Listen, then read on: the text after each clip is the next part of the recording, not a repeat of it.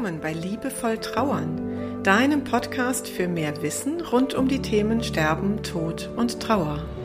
Für mehr Fühlen statt Denken und für einen liebevollen und heilsamen Umgang mit dir selbst und mit deiner Trauer.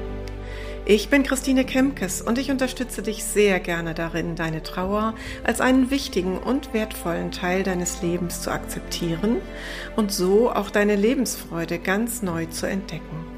Also, auf geht's!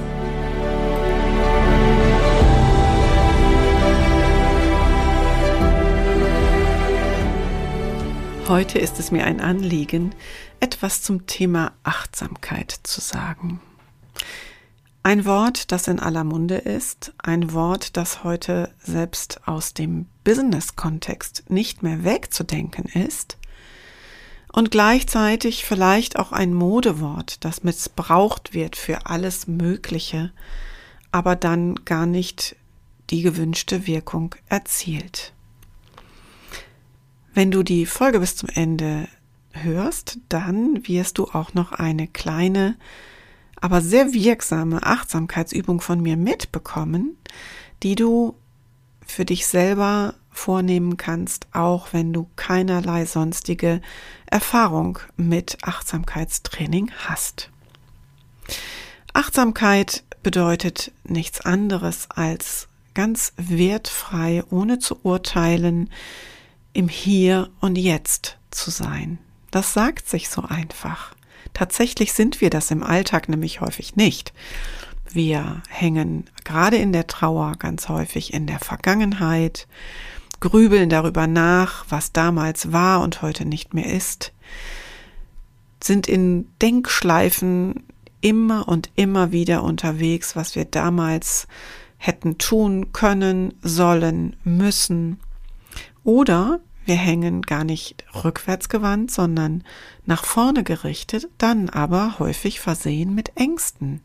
Was wird mir noch alles zustoßen? Was äh, bedeutet das für mich hier finanziell, dieser Verlust? Was wird mir das Leben alles noch zumuten? Wir gehen also voller Angst mit unseren Gedanken in die Zukunft. Und die Kunst ist, sich immer wieder zurückzuholen ins Hier und Jetzt.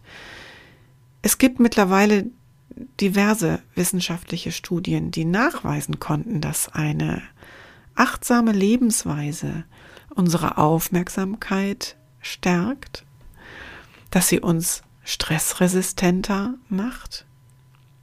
Sie soll sogar unser Immunsystem System stärken und es wurde nachgewiesen, dass wir mit einer achtsamen Lebensweise erreichen können, wohlwollender, nicht nur uns selbst, sondern auch anderen gegenüber zu sein. Das sind doch ganz viele Gründe, für die es sich schon lohnt, sich in Achtsamkeit zu üben. Nun, manche verbinden damit das Meditationskissen und die ausgebreiteten Arme und zwei Finger, die geschlossen sind. Und dann wird dazu Om gesagt. Und dann werden wir ganz ruhig und gelassen und meditieren, sitzen stundenlang auf unserem Kissen. Ja, und vielleicht merkst du gerade auch schon, dass du unruhig wirst, weil das genau die Art von Achtsamkeitstraining ist, die so gar nichts für dich ist. Meine ganz laienhafte Vorstellung von einer achtsamen Lebensweise ist, dass wir auf unsere ganz eigene Art uns darin trainieren dürfen, eben wertfrei, urteilslos im Hier und Jetzt uns immer wieder zu verankern. Und das ist für jede und jeden von uns etwas ganz anderes. Du kannst das nur für dich selber herausfinden. Meine wirksamste Achtsamkeitsübung ist das Nähen. Das habe ich in der Pandemie wieder entdeckt.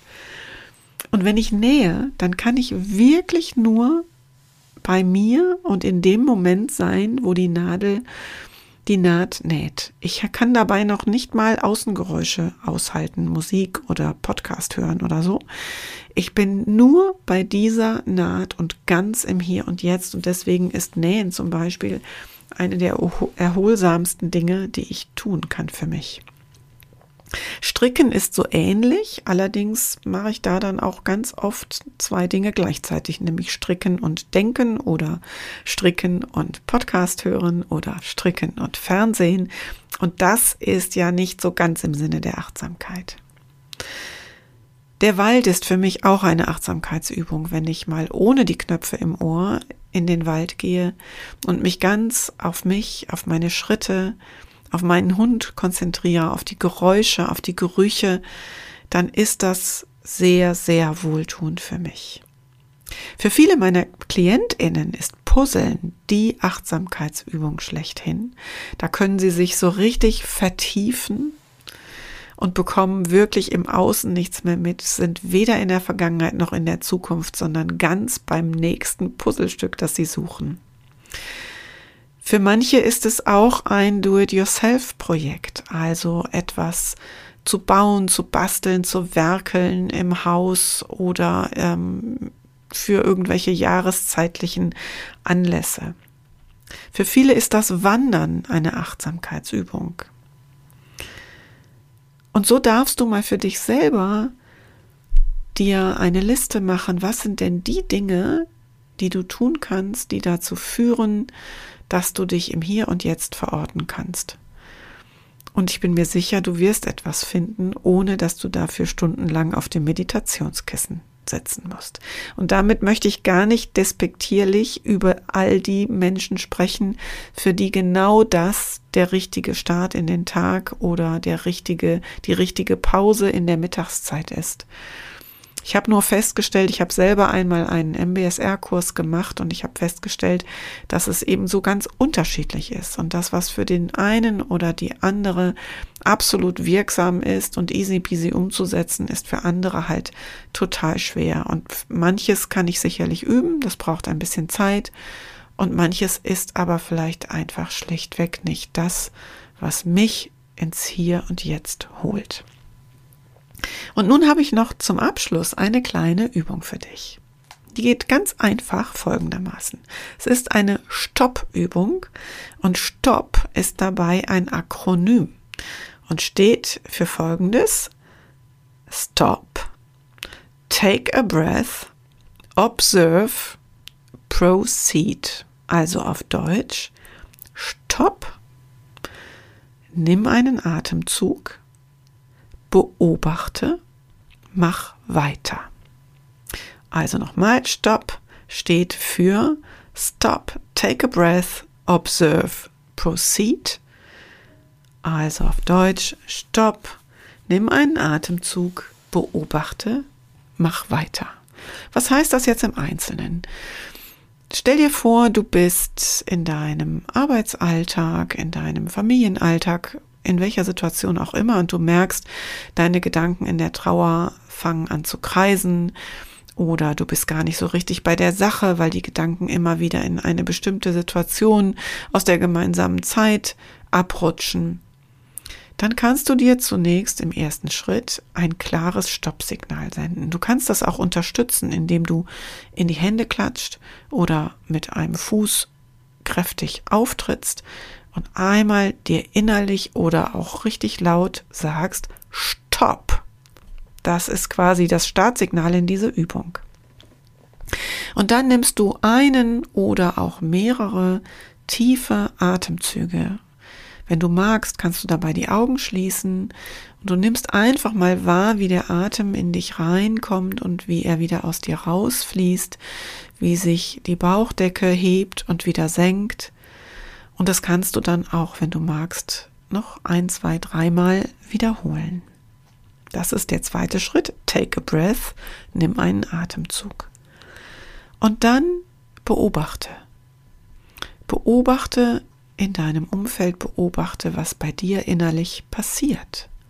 Nimm dir eine Minute, schau dich um, verorte dich in dem Raum, in dem Moment, in dem du gerade bist Beobachte auch innerlich, was tut sich gerade durch diese tiefen Atemzüge, durch das Ausbrechen aus der Situation, in der du gerade warst. Und dann, vierter Schritt, proceed, mach weiter. Und das kann sein, dass du die Arbeit, die du gerade verrichtet hast, weiter fortführst, dann ganz sicher mit einem anderen Gefühl. Es kann aber auch sein, dass dir das Beobachten gezeigt hat, ich muss gerade mal kurz was anders machen. Ich gehe mal kurz mit dem Hund eine Runde um den Block und komme dann wieder. Oder ich gehe ähm, mal eben in die Kaffeeküche und mache mir einen Kaffee oder einen Tee und gehe dann wieder zurück an meine Arbeit. Also was auch immer du beobachtest hast, du wirst ein Bedürfnis wahrgenommen haben und mit dem machst du weiter.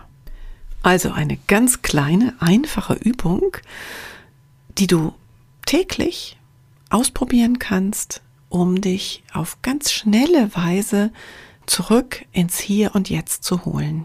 Ich lade dich ein, das einfach mal auszuprobieren. Es kann ja nichts schiefgehen. Fakt ist, dass es dir hilft in deiner Trauer, in der die Gedanken manchmal durchs Orbit fliegen und Karussell fahren, dass es dir hilft, mit so einer kleinen, achtsamen Übung dich wieder zurückzuholen ins Hier und Jetzt. Denn das Hier und Jetzt hat ja auch den ganz großen Vorteil, das ist der Bereich, auf den du Einfluss nehmen kannst. Die Vergangenheit kannst du nicht mehr verändern, die Zukunft kannst du heute auch noch nicht steuern, aber das Hier und Jetzt, da bist du die Königin, da bist du der König, da kannst du schalten und walten und da hast du den Anpack, um etwas für deine Situation zu tun. Ich bin gespannt, wie es dir damit geht und wenn du magst, erzähl mir darüber. Schreib mir eine Nachricht an mail at christinekemkes.de. Ich wünsche dir eine gute Zeit und freue mich, wenn du beim nächsten Mal auch wieder hier bei meinem Podcast dabei bist. Deine Christine Kemkes.